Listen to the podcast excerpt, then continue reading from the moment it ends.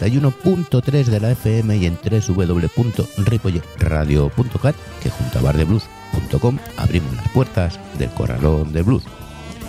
Se acabaron las vacaciones de Semana Santa y volvemos a nuestra rutina diaria, esperando y deseando que llegue el verano y sus festivales. Espero que hayáis disfrutado de esos días de fiesta como nosotros. Así que dale al play. Saludos de José Luis Palma.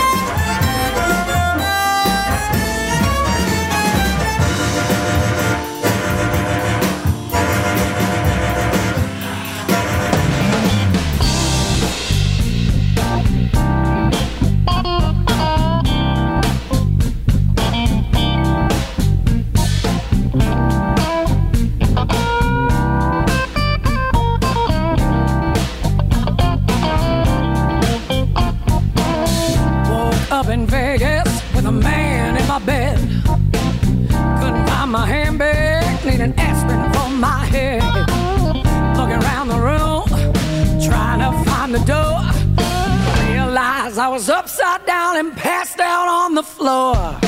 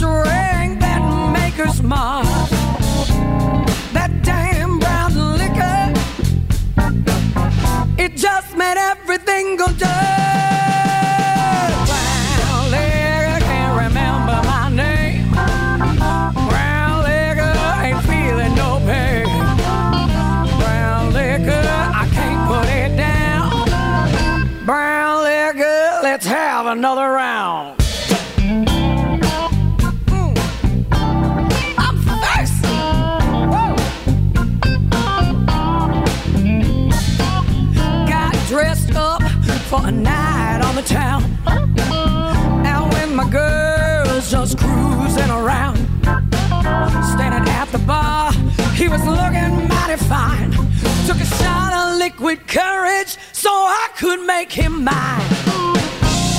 Don't know what happened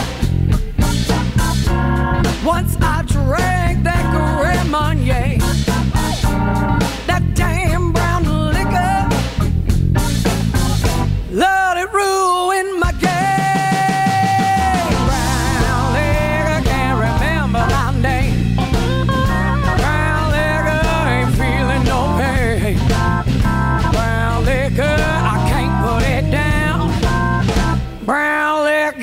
let's have another round. Hey, hey, bartender, over here. Hey, went to a party where they sip on champagne. Had a glass to be polite, but man, that ain't my thing.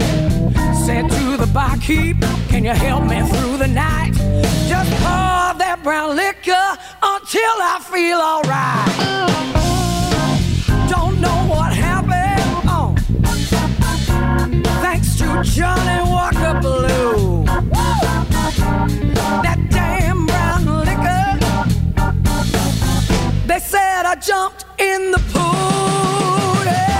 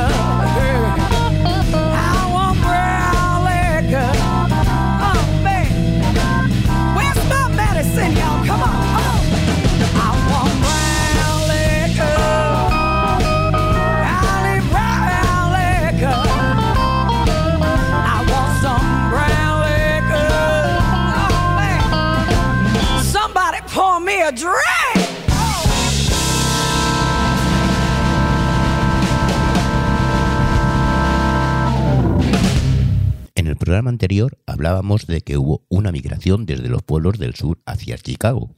Pero no todo era maravilloso. Habían zonas como los bloques de vivienda de State Street al sur de South Park Avenue, construidas en madera, previstos para albergar a 150 familias.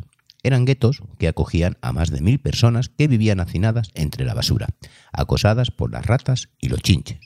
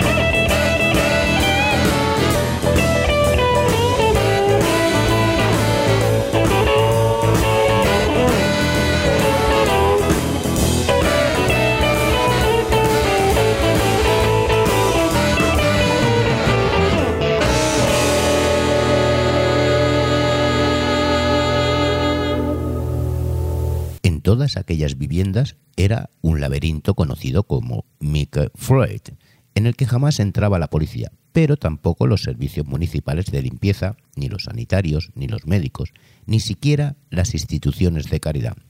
Las calles eran auténticos estercoleros en los que jugaban niños famélicos.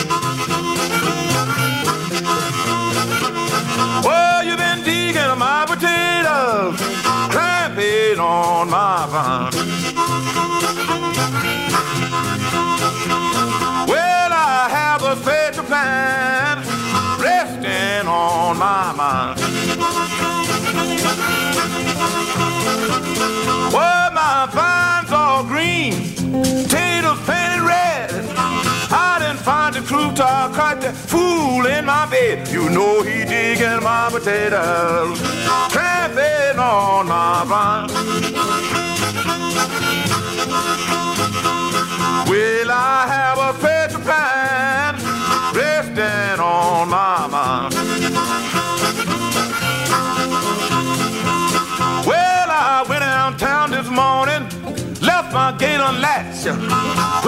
Come back home, that fool in my tater patch, you know he digging my potatoes, tramping on my farm.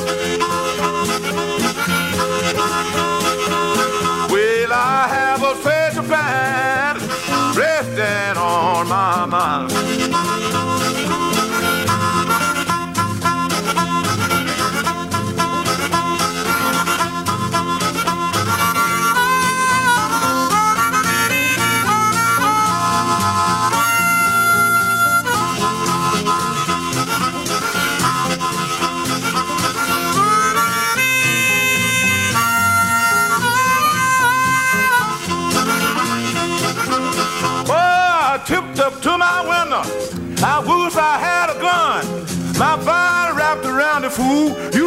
You going some. You know he digging my potatoes. Trapping on my vine. Well, I have a special plan resting on my mind. Well, you know she part her face and the water waved her hair. Know she caught a taxi, gone cross town somewhere. You know she digging my potatoes, trapping on my vine. Well, I have a special plan resting on my mind. Resting on my mind. Resting on my mind.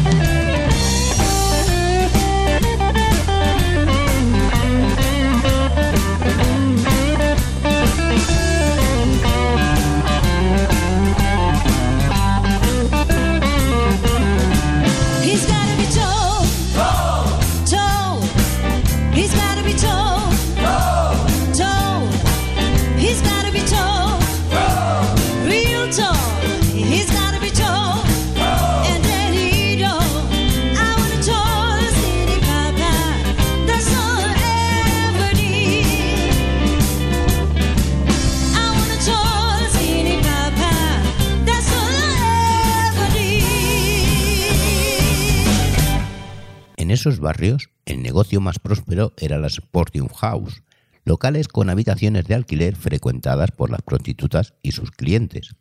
Ese era el hábitat natural de muchos de los bluesman y las blueswoman cuando recalaban en la ciudad, recién llegados de los pueblos del sur. Lo único alegre que había en esos barrios eran los sonidos del ragtime y el boogie boogie de los destartalados pianos de las tabernas.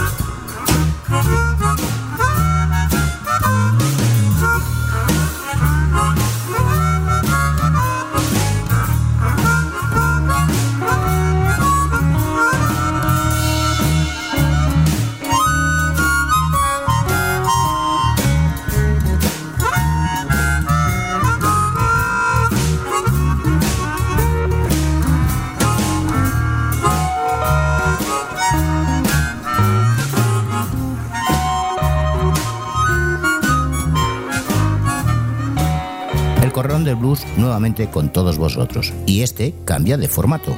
Un programa hecho para ti porque sabes que no solo la música es importante. El Corralón del Blues todos los miércoles de 22 a 23 horas y los sábados de 11 a 12 aquí en el 91.3 de la FM y en www.ripoyradio.cat.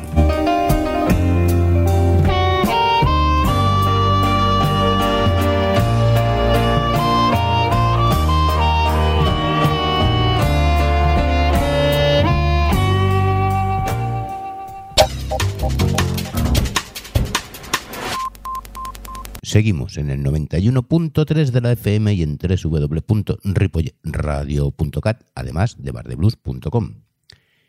Dos de aquellos músicos llegados a finales de los años 20 y principios de los 30 fueron Lacey Douglas y Joe McCoy.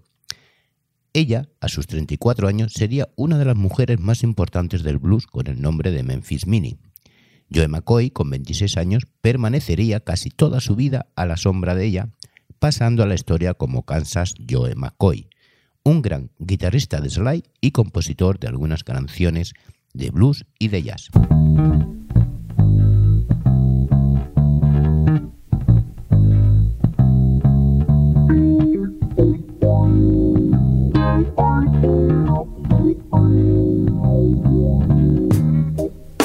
In the dark,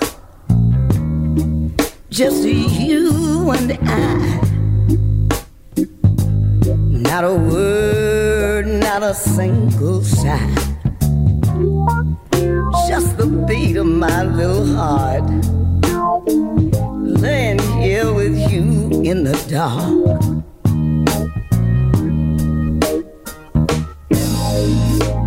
In the dark. I get such a thrill when he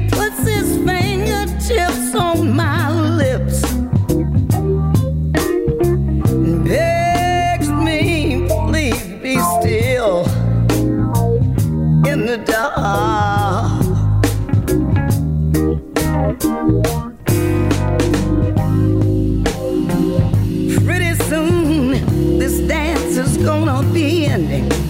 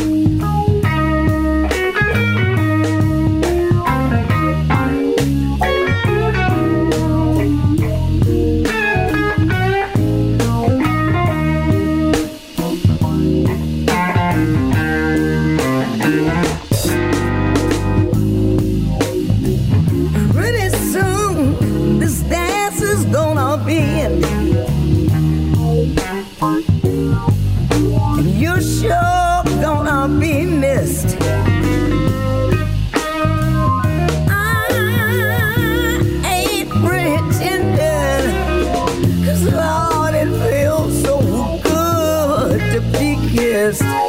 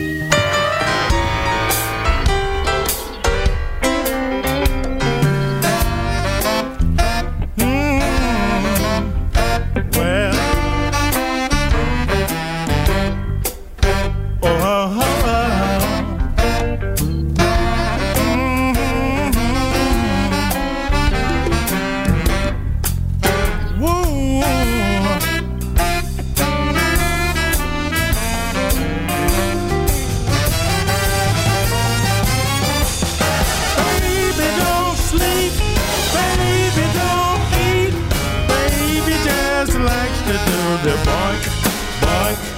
Baby, don't sleep. Baby, don't eat. Baby, just like to do the bike, bike. I like to lie down, but she's always on her feet to do the bike,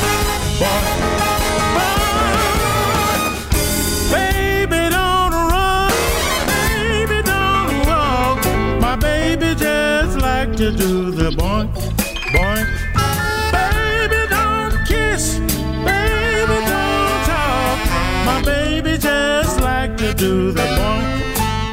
I take her to clubs and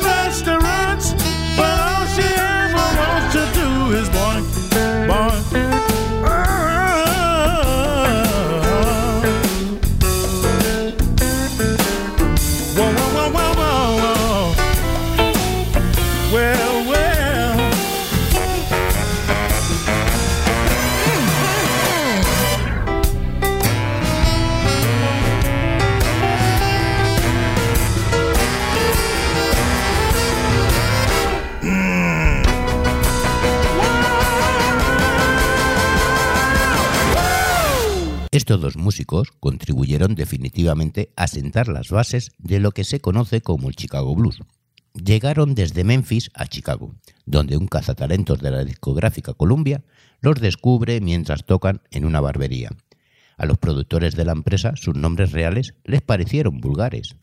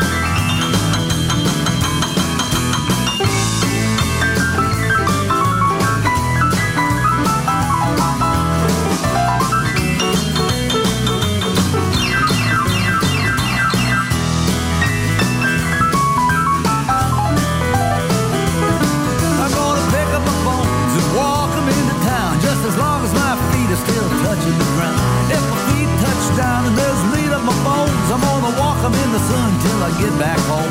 Let the sunshine.